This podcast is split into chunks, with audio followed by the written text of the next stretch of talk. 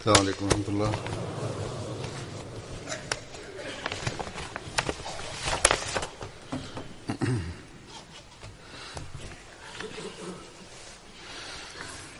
أشهد أن لا إله إلا الله وحده لا شريك له. وأشهد أن محمدا عبده ورسوله.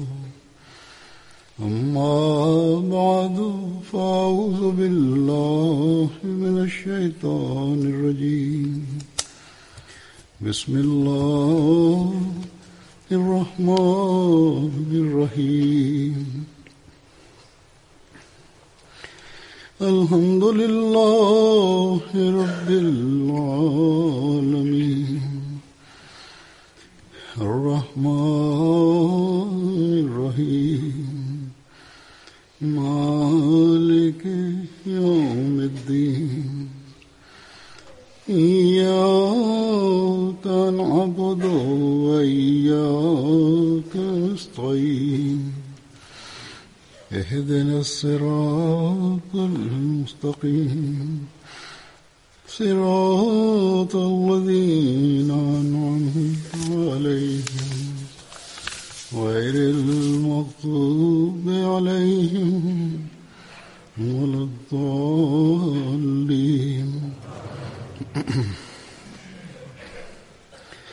بسم الله الرحمن الرحيم. آمين.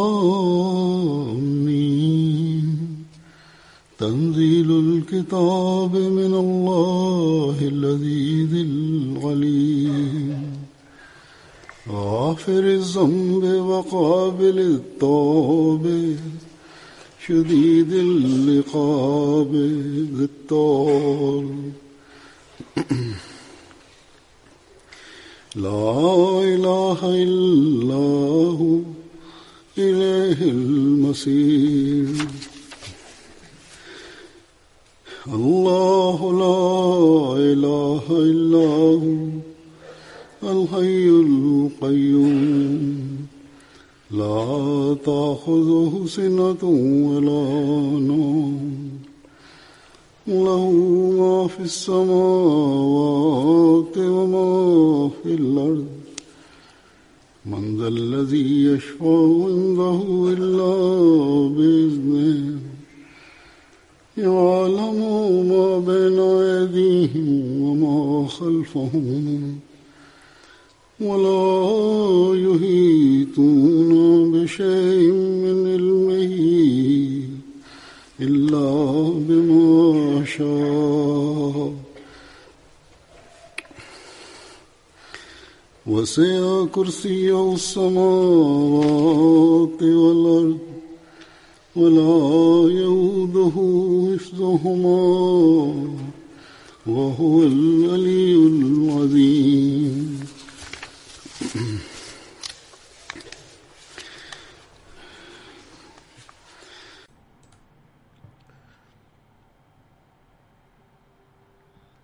La traducción de estos versículos es la siguiente. En el nombre de Allah, el clemente, el misericordioso, el loable, el Señor del honor, la revelación del libro procede de Allah, el poderoso, el omnisciente, el perdonador de los pecados, y el que acepta el arrepentimiento, severo en el castigo, el poseedor de la generosidad. No hay ningún Dios sino Él, hacia Él será el retorno final.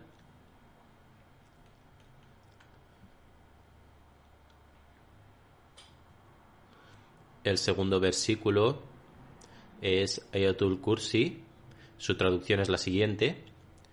Allah no hay más Dios que Él, el viviente, el que subsiste por sí mismo y quien sostiene todo. No se apoderan de él ni el sopor ni el sueño. A él pertenece cuanto hay en los cielos y cuanto hay en la tierra. ¿quién es capaz de interceder ante Él si no es con su permiso? Él conoce lo que está detrás y delante de ellos, y ellos no abarcan nada de su ciencia salvo lo que Él quiere. Su trono se extiende sobre los cielos y la tierra, y su cuidado no le supone preocupación alguna, y Él es el Altísimo, el Grande.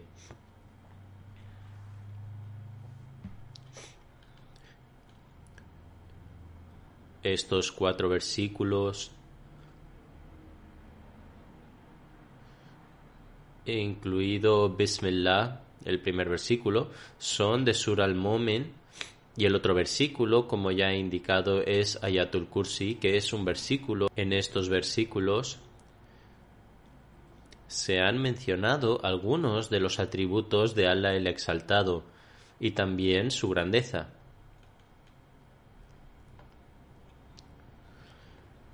En cuanto a la importancia de estos versículos, encontramos el hadith del santo profeta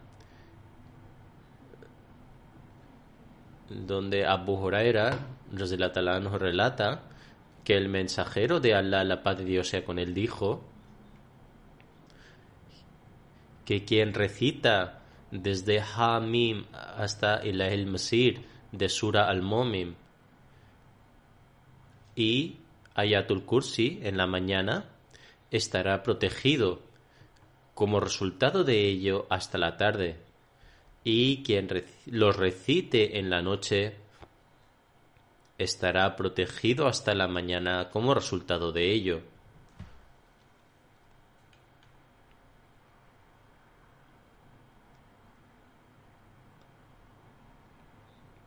Hamim es el segundo versículo de Sura al-Mu'min.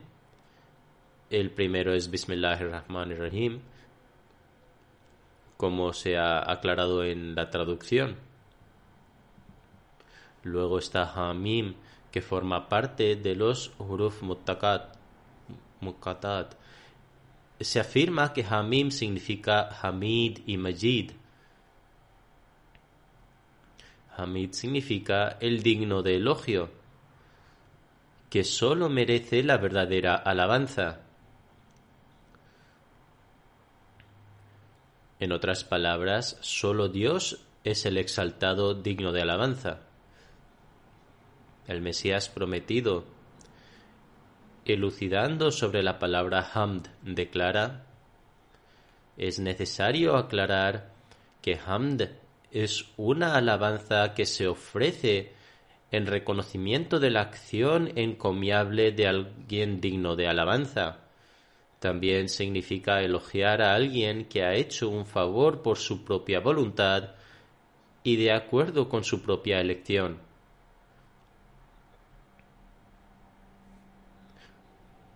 Dice la verdadera realidad de Hamd es que es sólo para el ser quien es la fuente de toda la gloria y la luz y ejerce la beneficencia intencionalmente y no en la ignorancia o bajo compulsión. Solo aquel debe ser alabado o es merecedor de verdadera alabanza quien ejerce la beneficencia. Pero no debido a ninguna compulsión o interés personal, sino que al contrario continúa otorgando innumerables favores.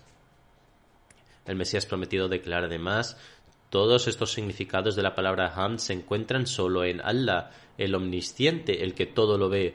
De hecho, Él es el verdadero benefactor y de Él proceden los beneficios de principio a fin, y para Él todo es glorificación en este mundo y en el más allá, y toda alabanza se concede a los demás, que se concede a los demás regresa a Él. Esto significa que incluso si uno alaba a alguien, que no sea Él, refiriéndose a Dios, entonces se debe recordar que aquel que los hizo dignos de ser alabados o capacitados para hacer algo digno de alabanza es también debido a la gracia de Allah el Exaltado. Fue Allah el Exaltado quien les permitió hacer algo por lo cual son dignos de alabanza. Profundizando más en el término de Hamd, el Mesías prometido declara Hamd es una alabanza verbal que se ofrece para honrar a un ser poderoso y noble por sus actos de beneficencia. La alabanza perfecta es la prerrogativa exclusiva del Señor de la Majestad. El objetivo final de toda clase de glorificación, ya sea en pequeña o gran medida, es nuestro Señor quien guía a los mal encaminados y exalta a los humildes, y es el objeto de alabanza de todos los que son loables.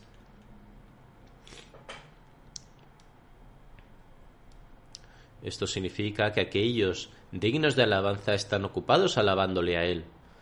Dilucidando aún más el término de Hamd, el Mesías prometido dice, hay otra dirección en la palabra Hamd, y es que Allah el Exaltado y el Señor de las bendiciones dice, Oh mis siervos, conocedme a través de mis atributos y reconocedme a través de mis excelencias. Ciertamente no sufro ningún defecto o deficiencia como otros seres inferiores. No, mi alabanza supera con creces los límites más elevados de la alabanza de los que me alaban. No encontraréis en los cielos ni en la tierra ninguna característica digna de elogio que no se encuentre en mi ser. Si tratarais de contar mis excelencias no podríais numerarlas, incluso si realizaseis un gran esfuerzo y tomaseis medidas como las empleadas en vuestros trabajos. Buscad bien entonces, si podéis arrojar luz sobre un mérito loable que no se encuentre en mí, o si podéis descubrir una excelencia que está más allá de mí y de mi presencia. Si os sentís de esa manera, entonces no tenéis ningún conocimiento de mí y os falta visión.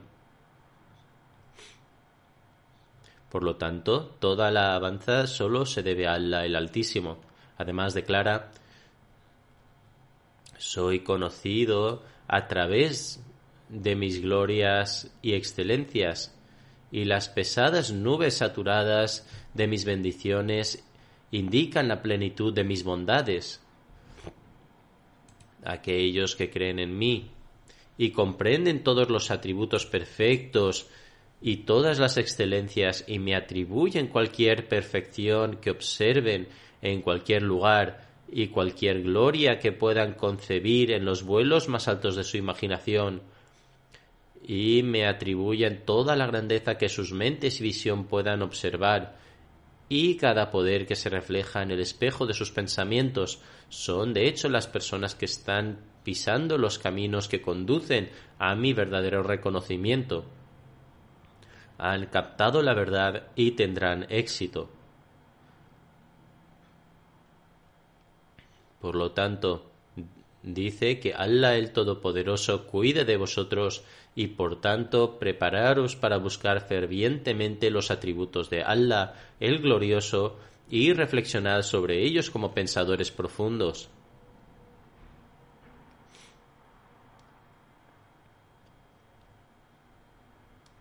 Esto es así porque sólo entendiendo el atributo de Hunt uno puede verdaderamente comprender los demás atributos. El Mesías prometido declara, buscad diligentemente y meditad en todos los aspectos de la perfección, buscándola en cada manifestación abierta y encubierta de este universo, al igual que una persona codiciosa se ocupa implacablemente en la búsqueda del objeto de sus deseos. Hace del máximo esfuerzo como una persona ardientemente deseosa para reconocer las bendiciones de Allah el Altísimo, a fin de conocer sus atributos y para encontrar la manera de alabarlo. El Mesías prometido declara, cuando llegas a la comprensión de la plenitud de su perfección y comienzas a percibir su fragancia, es entonces cuando lo has encontrado, este es un misterio que se revela solo a aquellos que son buscadores fervientes de orientación. Este es entonces tu Señor, tu Maestro, perfecto en sí mismo, comprendiendo todas las excelencias perfectas y digno de toda alabanza. Toda la gloria y toda la alabanza, o todas las características dignas de alabanza, se encuentran en Él. Por lo tanto, Es esta comprensión del atributo de alabanza de Allah el Exaltado la que debemos lograr, para que podamos comprender también sus demás atributos. Entonces Allah el Exaltado declara que Él es Majid, el Señor del honor y el noble. La nobleza de Allah el Altísimo no es como la nobleza que atribuimos a los seres humanos en el sentido de que esa persona es muy noble o se refiere a una persona mayor como noble. Más bien, cuando nos referimos a Allah el Exaltado, implica que Él es más digno de alabanza y, el Exaltado, cuyo rango no puede ser alcanzado por ninguna persona. Ese ser quien no tiene límites para sus bendiciones. Él da y continúa haciéndolo y no se cansa. Por lo tanto, al recitar este versículo, estos signos de Allah el Exaltado, el Señor del Honor, deben tenerse en cuenta, en primer lugar, el significado de Hamd, seguido del significado de que Él es el Señor del Honor. Después de esto declara que Él es Aziz, el poderoso, en otras palabras, posee poderes y es más poderoso que todos los poderosos. Él no puede ser derrotado. Cada honor le pertenece a Él, su valor es inconmensurable, Él es dominante sobre todas las cosas y nadie puede ser como Él.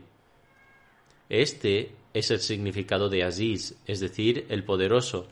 Después de esto declara que Él es Alim, el omnisciente, él posee conocimiento de todas las cosas, de las cosas que ya han sucedido y de las cosas que están por suceder. Nada se le oculta y su conocimiento abarca todo por completo. Por lo tanto, Él es Dios, quien ha revelado este libro, es decir, el Sagrado Corán, quien ha revelado esta ley final religiosa. Él ha puesto allí el conocimiento para todos los tiempos venideros. Ahora cada forma de protección, y triunfo solo puede ocurrir y adquirirse como resultado de actuar verdaderamente de acuerdo con esto. Él además declara que Él es el perdonador del pecado, es decir, Él perdona los pecados.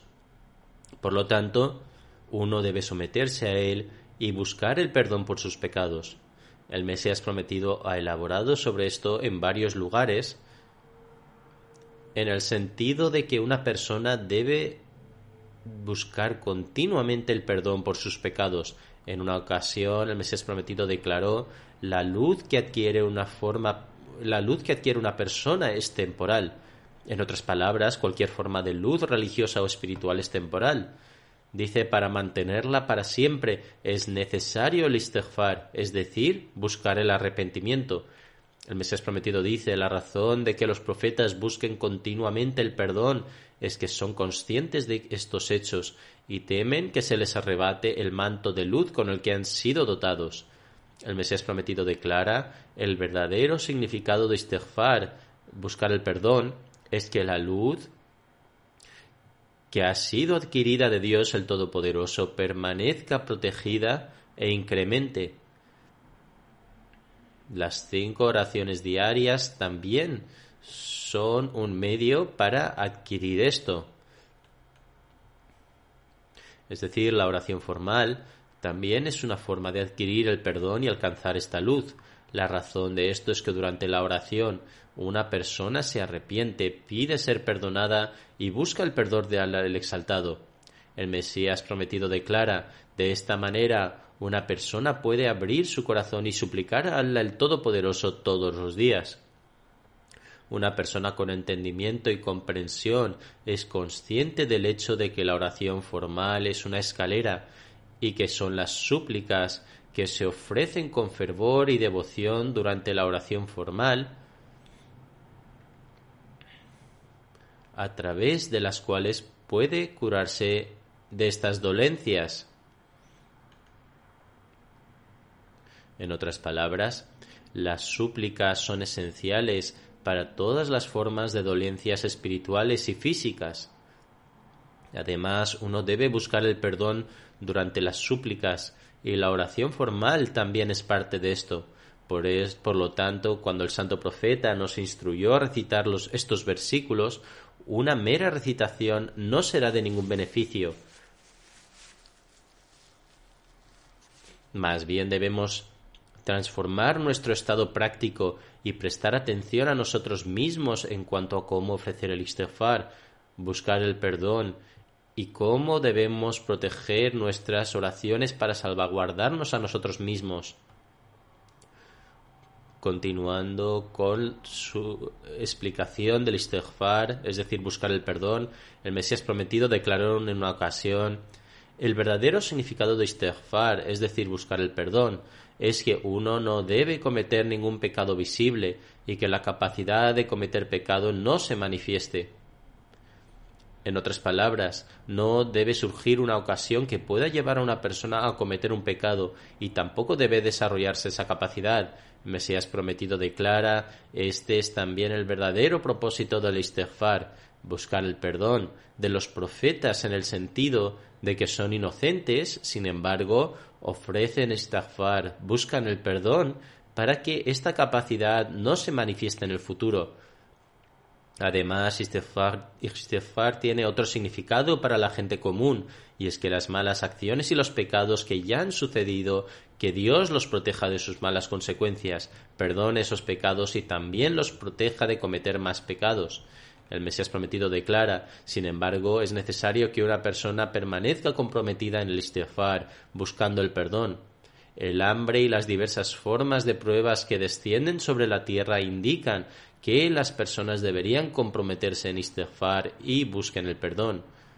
Por lo tanto, cuando una persona se ve rodeada de dificultades o cuando los ahmadis pasan por dificultades, deben prestar atención tanto a las oraciones como al istighfar. El Mesías prometido declara sin embargo, el istighfar, buscar el perdón, no significa repetir las palabras astaghfirullah, astaghfirullah, busco el perdón de Allah. En realidad, la gente desconoce la verdad como resultado de tener un idioma ajeno al árabe. Los árabes eran muy conscientes de estos temas. Sin embargo, en nuestro país, como resultado de tener una lengua extranjera, muchas verdades han permanecido ocultas. Hay muchas personas que dicen que han ofrecido una cierta cantidad de istighfar y han alabado y glorificado a Dios cientos o miles de veces. Sin embargo, cuando les preguntas sobre el significado del istighfar, no son capaces de responder permanecen estupefactos. Una persona debe continuar buscando el, verdadero perdón dentro de su corazón con la intención de que no tenga que cargar con el castigo de sus malos actos y pecados que ha cometido. Además, debe continuamente implorar a Allah el Todopoderoso en su corazón para obtener ayuda con el fin de actuar de forma virtuosa y de que Él lo salvaguarde de los malos actos en el futuro. Recordad bien que las palabras no benefician a nadie. Uno puede buscar perdón en su propia lengua con el fin de que Allah el exaltado perdone sus propios sus previos pecados, le proteja de cometer pecados en el futuro y le permita actuar de forma virtuosa. Este es el verdadero istighfar, eh, buscar perdón. No hay necesidad de que una persona divague acerca de bramar las palabras astaghfirullah, astaghfirullah, busco perdón de Allah, mientras que en su corazón permanece completamente inconsciente de ello. Si ofrecer istighfar, buscar el perdón, no fomenta la ternura, el fervor, la pasión y el, el miedo de Allah el Todopoderoso en el corazón, no aporta beneficio alguno. Debe, es decir, debe desarrollar una pasión en el corazón. El Mesías prometido afirma, recordad que llegan a Dios aquellas palabras que son articuladas desde el corazón. Uno debe ofrecer muchas súplicas a Allah el Todopoderoso en su propia lengua. Esto deja un impacto también en el corazón los idiomas meramente reflejan el estado del corazón. Si un sentimiento apasionado se desarrolla dentro del corazón y la lengua también expresa esta pasión, se trata de algo muy bueno. Sin embargo, si las súplicas son ofrecidas meramente con la lengua y no con el corazón, entonces éstas son en vano y carecen de utilidad. Ciertamente las súplicas ofrecidas desde el corazón son las verdaderas súplicas. Si una persona continuamente reza Allah el Todopoderoso y ofrece istighfar, busca el perdón dentro de su corazón previamente al momento de la tribulación, dicha tribulación será borrada por parte del clemente y misericordioso Dios. No debería darse el caso de que sólo cuando una prueba, una dificultad o una dureza recae sobre una persona, ésta comience a rezar. Cuando uno Uno debe rezar incluso con anterioridad a esto, como resultado de lo cual, según el Mesías prometido, el clemente y misericordioso Dios elimina estas tribulaciones. Sin embargo, una vez que una tribulación tiene lugar sobre una persona, ésta no es eliminada. Por lo tanto, uno debe continuamente ofrecer istighfar y suplicar y buscar el perdón antes de enfrentarse a tribulaciones. Si una persona lo hace, Dios le protege en el momento de las pruebas. El Mesías prometido afirma, nuestra llamada debe manifestar un signo distintivo. Si una persona vuelve a casa después de haber hecho el bet y no demuestra ningún signo de distinción, si trata a su mujer como lo hacía antes y si trata a su familia e hijos como hacía previamente, esto entonces no es bueno. Si después de hacer el juramento de iniciación mantiene la misma indecencia, si exhibe el mismo trato tóxico y mantiene la misma condición, entonces ¿cuál es el beneficio de realizar el pacto de iniciación? Seguidamente al pacto de iniciación uno debe demostrar tales de ejemplos a otros, así como sus familiares y vecinos, que les hagan decir que ya no se trata de la misma persona. Recordad bien que si realizáis una buena una obra después de haberos purificado vosotros mismos, los demás ciertamente estarán asombrados con vosotros.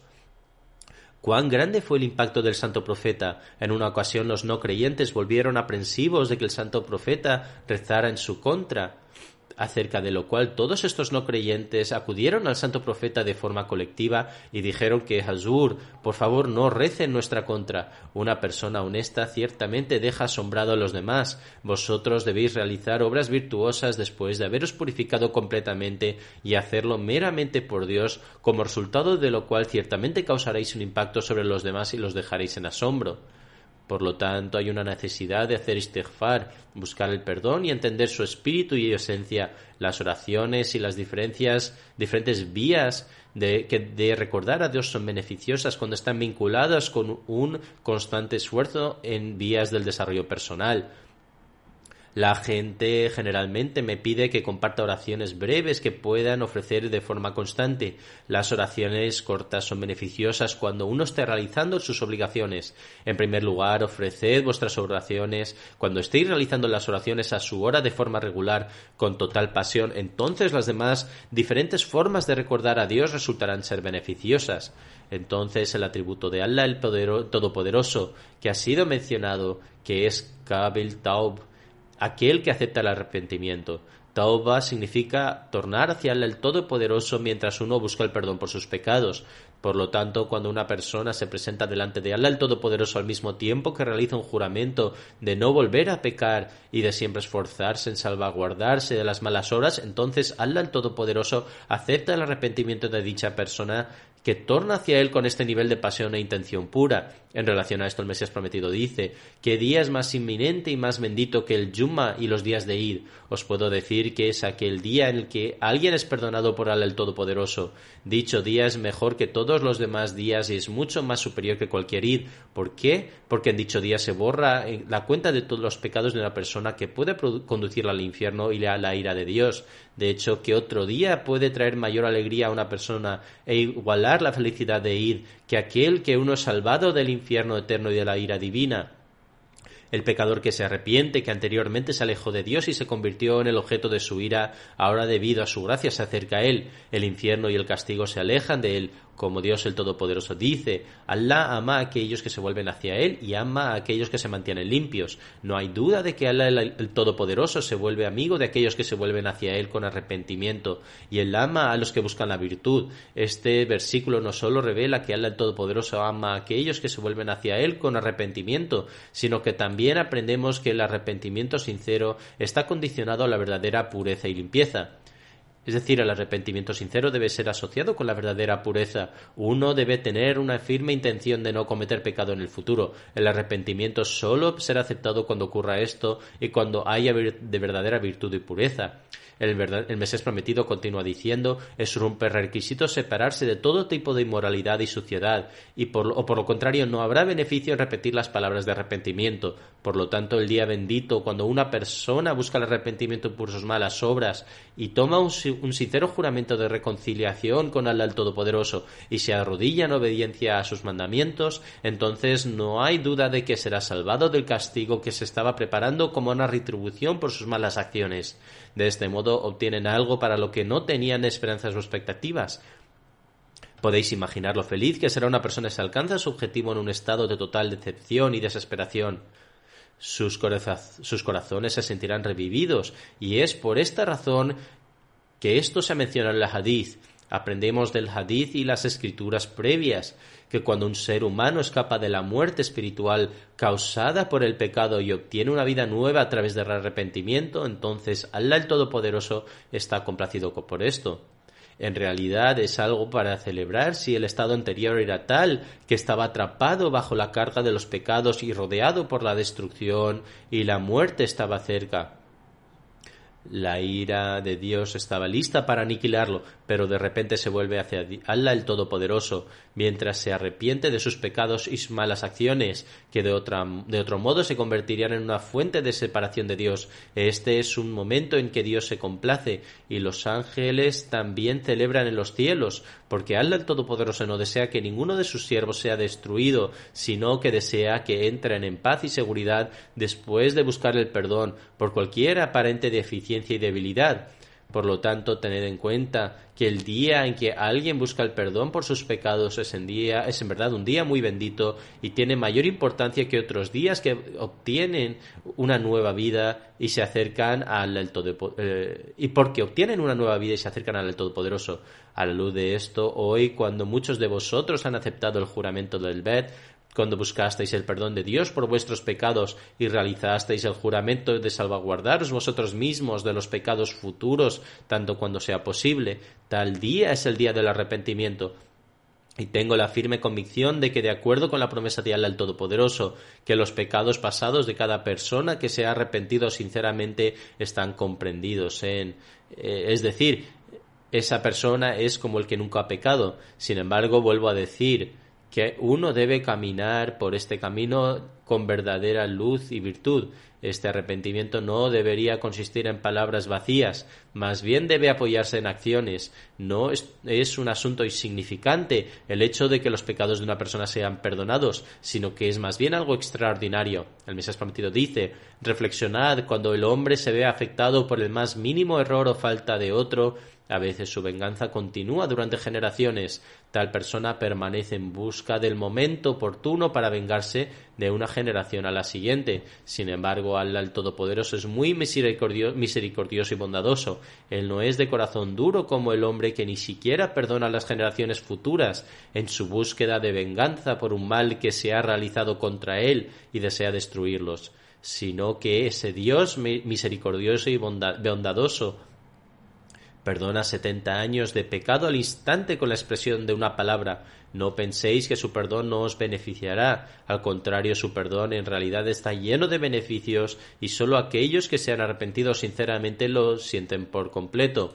Por lo tanto, es el verdadero arrepentimiento el que luego administra la protección. Si no, entonces al el Todopoderoso también dice que también debemos tener en cuenta que Él es severo en el castigo. En otras palabras, cuando el hombre permanece ajeno a los mandamientos de Al Todopoderoso, entonces Él también puede castigarlo.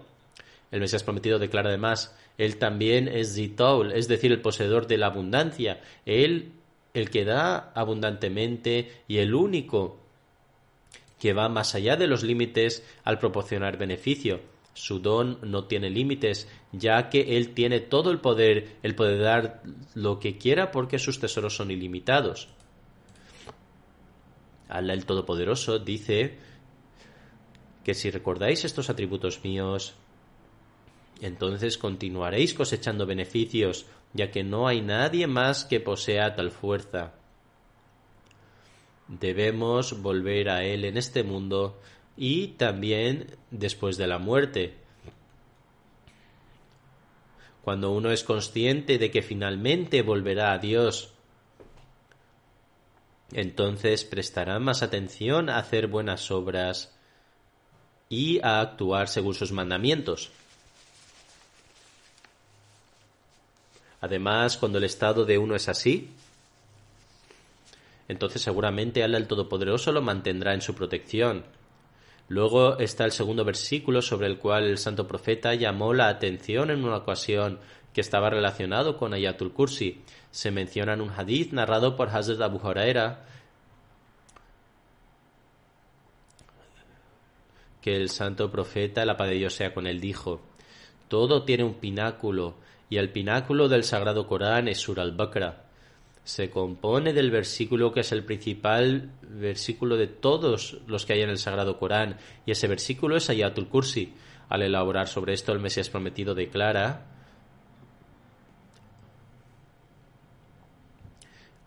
Allah no hay Dios sino Él, el viviente, el que subsiste por sí mismo y quien sostiene todo. Es decir, Él es Dios y no hay nadie más que Él. Él es aquel que es la vida de cada alma y el soporte de cada ser. El significado literal de este versículo es que solo Él es el Dios vivo y solo es Él es el Dios autosuficiente y sostenedor de todo. Por lo tanto, si solo Él es viviente y autosuficiente, está absolutamente claro que todos los demás que parecen estar viviendo solo viven a través de su vida y todo lo que existe en los cielos y en la tierra solo existe a través de Él. Mientras explica esto en más profundidad, el Mesías prometido declara, uno debe saber que el Sagrado Corán ha presentado dos nombres de Allah el Todopoderoso, Al-Hay, es decir, el viviente, y Al-Qayyum, es decir, el que subsiste por sí mismo. Al-Hay significa que Dios es viviente y da vida a otros. Al-Qayyum significa que Él es autosuficiente y Él es el verdadero medio de subsistencia de otros. El sustento extremo y externo y oculto de todo está contenido en estos dos atributos. Por lo tanto, la palabra Hay requiere que Él sea adorado. Este es un asunto para reflexionar. La palabra Hay requiere que sea adorado. Su ejemplo en el Sur al-Fatiha es Inna na'budu, solo a ti adoramos. Al-Qayyum requiere que nosotros supliquemos su apoyo, sé que se expresa en las palabras Iyyaka nasta'in, es decir, que solo a ti imploramos ayuda. Para mantenerse vivo física y espiritualmente debemos derivar el atributo de, del atributo de Hay. Entonces debemos adorarle y pedirle ayuda para adorarle, es decir, que Allah el Todopoderoso nos permita adorarle. La razón por la cual la palabra Hay requiere adoración es que Él creó y después de crearlo no lo abandonó. Por ejemplo, tomado un constructor que ha construido un edificio, su fallecimiento no dañará el edificio de ninguna forma. Es decir, un hombre construye un edificio y si el que construye el edificio muere, no afectará al edificio de ninguna manera.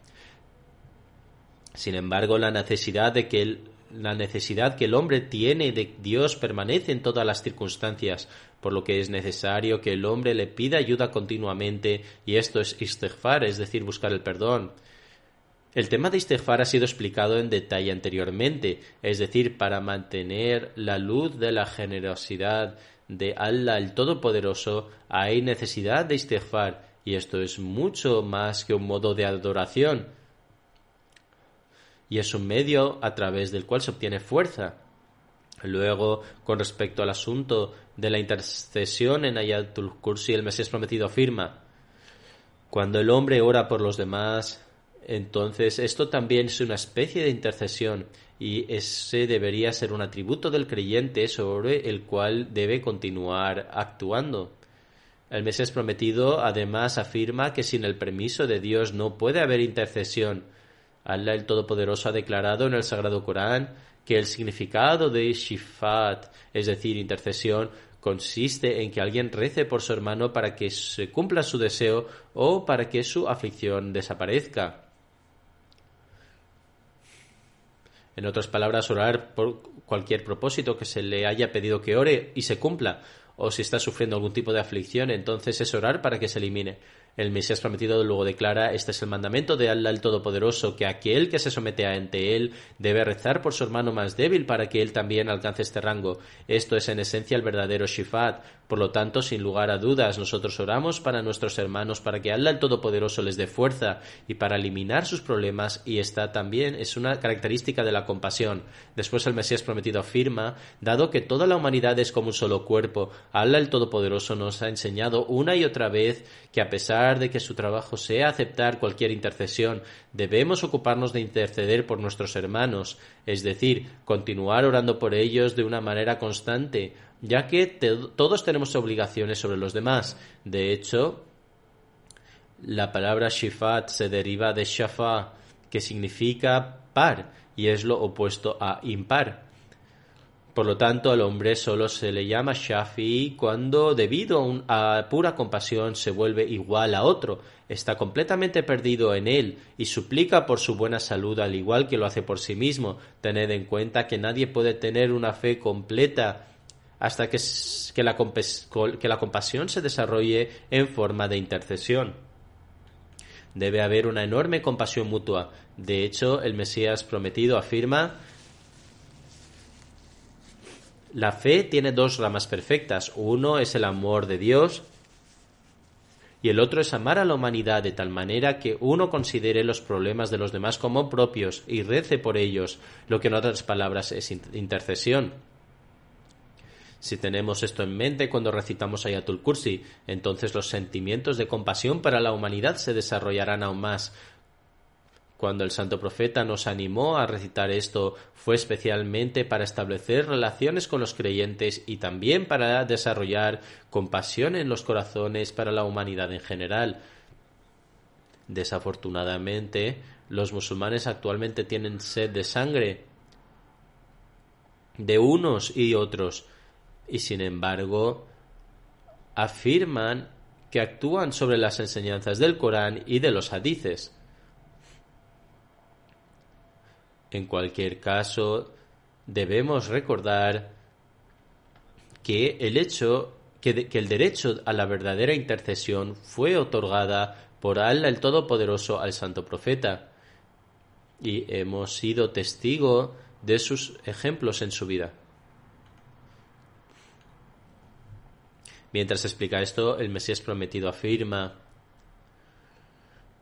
Solo Él puede ser un intercesor en el más allá, ya que ha mostrado su ejemplo en este mundo. En el día del juicio Él será un intercesor. Esto es lo que, se lo que se ha dicho sobre el santo profeta, que intercederá y demostrará que sólo aquel puede convertirse en un intercesor, quien también ha demostrado este ejemplo en este mundo. Así que, teniendo este estándar en mente, si miramos al profeta Moisés, él también puede ser considerado como un intercesor, ya que repetidamente evitó los castigos inminentes a través de sus oraciones. Su Torah es testigo de esto. Del mismo modo, cuando miramos al santo profeta, está claro que él era un intercesor. En otras palabras, él está absolutamente claro y se puede ver sin duda que fue el efecto de su intercesión lo que permitió a los compañeros pobres sentarse en los tronos y fue el efecto de su intercesión la que transformó en creyentes de un solo Dios cuyos semejantes no pueden encontrarse en la historia a pesar de haber crecido adorando a los ídolos y haciendo el shirk. Además, fue debido al efecto de su intercesión que los seguidores continúan recibiendo revelaciones verdaderas de Allah el Todopoderoso. Allah el Todopoderoso conversa con ellos. Sin embargo, ¿cómo puede probarse esto de Jesús, hijo de María? ¿Qué mayor grado de intercesión podemos tener de nuestro maestro Muhammad Mustafa, la paz de Dios sea con él?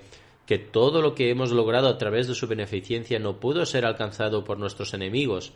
Si nuestros oponentes aceptaran esta prueba, entonces el asunto se resolvería en unos pocos días. Al final, al final del Ayatul Kursi se han mencionado dos atributos de Allah el Todopoderoso. Él es el Altísimo y nadie tiene un estatus más elevado que Él. Y Él es el soberano de los cielos y de la tierra y el más grande.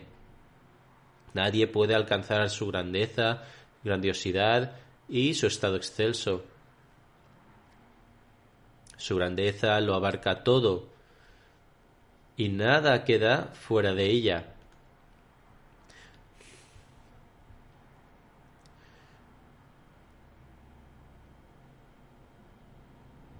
El atributo de Ali representa su grandeza y el atributo Azim representa su gran estatus que nadie puede igualar. Azim también significa que Él lo abarca todo y nada queda fuera. Tal es su gloria. Su gloria.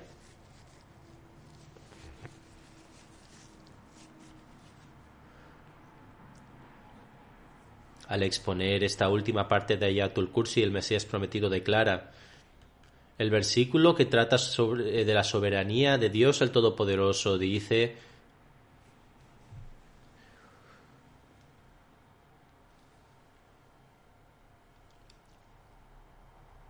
Es decir, su conocimiento se extiende sobre los cielos y la tierra, y el cuidado de ellos no le agobia, y Él es el alto, el grandísimo.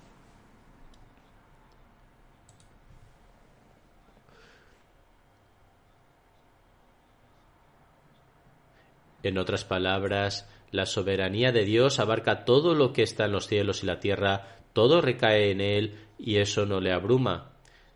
Él es el elevado y nadie puede alcanzar las profundidades de su conocimiento.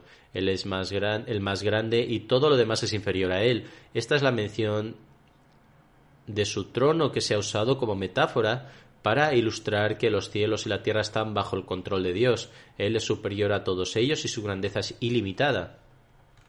Por lo tanto, este es el gran Dios cuya gloria no conoce límites, Él abarca todo y no tiene fronteras. Cuando uno desarrolla el entendimiento de estas cuestiones, sólo entonces puede alcanzar la cercanía de Allah el Todopoderoso y recibir su protección.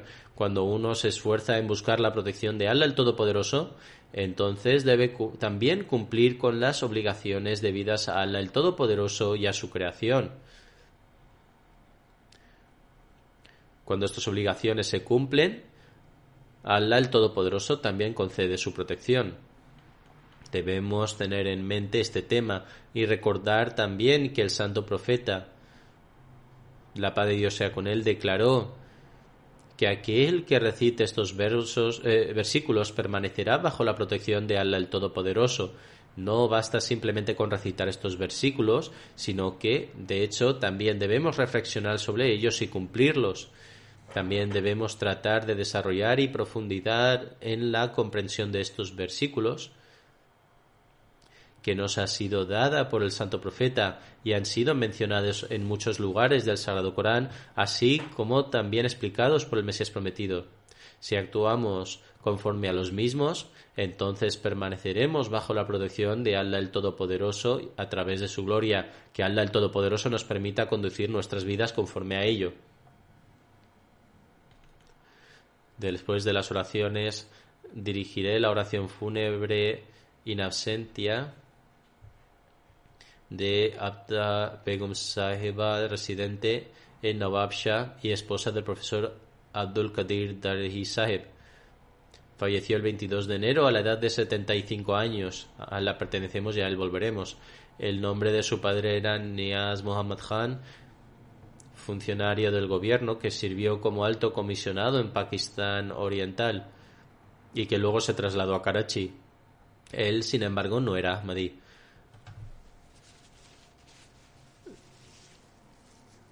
La madre de Abda Begum sí que era Ahmadi y de entre sus hijos solo Abda Begum era Ahmadi. En 1963 realizó el Bet y por gracia de Allah hizo Wasiyat.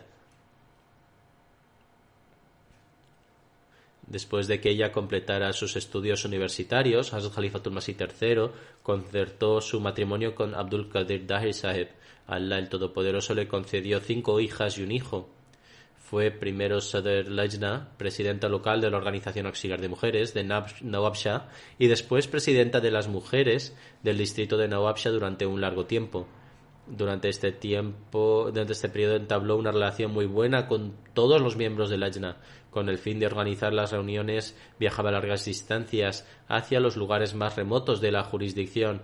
A pesar de proceder de una familia humilde, era de naturaleza sencilla y siempre ayudaba a los pobres y necesitados, siempre visitaba las familias Ahmadis más desfavorecidas, tenía una gran pasión por propagar el mensaje del Islam. En Nawabshah aproximadamente unas setenta mujeres realizaron el beta debido a sus esfuerzos en la predicación. Ella enseñaba a los niños locales a leer el Sagrado Corán. Su esposo tuvo la oportunidad de traducir el Corán a la lengua sindhi. Fue presidente de Nawabshah y más tarde presidente del mismo distrito. En la actualidad, su hijo es el presidente de esta zona. Se aseguró de que sus hijos tuvieran la mejor educación posible. Fue muy cumplidora en las oraciones, una mujer muy intrépida y valiente que siempre mostró paciencia. Era muy agradecida y tenía una naturaleza sencilla llena de entusiasmo y sinceridad. Sentía un amor y una unión profunda con el Jalifa. Su hijo escribe, siempre se esforzaba en seguir la guía del Hazrat Khalifatul Masih. Hace dos años enfermó gravemente. Debido a sus diabetes desarrolló una infección en su pierna que hizo necesario amputársela. Pero ella dijo que hasta que no obtuviera el permiso del Jalifa no continuaría con la operación. Durante varios días esperó mi respuesta y hasta que no la recibió no procedió con la amputación.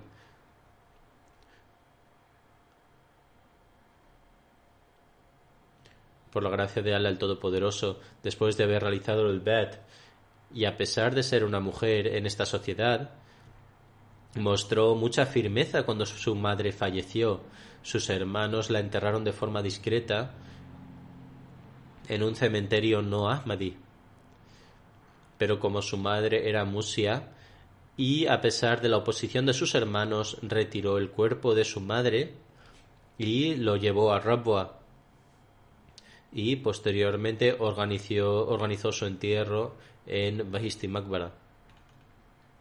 Gracias a Dios, el Todopoderoso fue muy juiciosa en su modo de proceder. Asistía regularmente a los jalsas de Kadian y Reino Unido. Hazrat Khalifatul Masih IV le dijo una vez a su hijo, dice, ¿sabes? Tu madre es como una espada desenvainada para el Ahmadiyyat. En 1985, después de la ordenanza de Haq fuese aprobada, el kalima comenzó a borrarse de las mezquitas ahmadis. Su amor por el kalima fue tal que cuando los miembros de la Jamaat fueron instruidos a escribir el kalima en sus casas, ella, a pesar de ser mujer y no ser apropiado para una persona de familia noble, se subió a pesar de esto en el, tanque de agua y comenzó a escribir el kalima con sus propias manos. Unos días poco antes de fallecer, su hijo dijo que, aunque tenía dificultad para respirar, le dio un dinero y le dijo que pagara sus promesas de Waqf Jadid y Tahik Jadid. Con el fin de proporcionar una antena satélite a los hogares Ahmadis, creó un comité en las Lajnas, un plan de ahorro de dinero entre un grupo de amigos o conocidos en el cual el dinero ahorrado se daba de una casa diferente cada mes. Se daba a una casa diferente cada mes y con ello instaló diferentes antenas para que pudieran escuchar los sermones del viernes. Su yerno Mirza Hassan Emran que reside en Australia, escribe era una mujer valiente y valerosa y siempre estaba preparada para ofrecer cualquier sacrificio por la Ahmadiyyat. Era constante en la recitación del Sagrado Corán y en escuchar los sermones. A pesar de no hablar la lengua sindhi, aunque su urdu no era muy bueno, su nivel de inglés era muy alto, ya que al ser hija de un funcionario público estudió en escuelas inglesas, primero en Pakistán Oriental y después en otros lugares. Sin embargo, después de casarse fue capaz de adaptarse a todo tipo de situaciones. Continuó aprendiendo la lengua sindhi y predicaba el mensaje de la Ahmadiyyat a sus parientes no ahmadis sindis. Que Allah el Todopoderoso le otorgue su perdón y tenga misericordia de ella, que eleve, él eleve su estado y haga que sus hijos continúen con sus loables obras.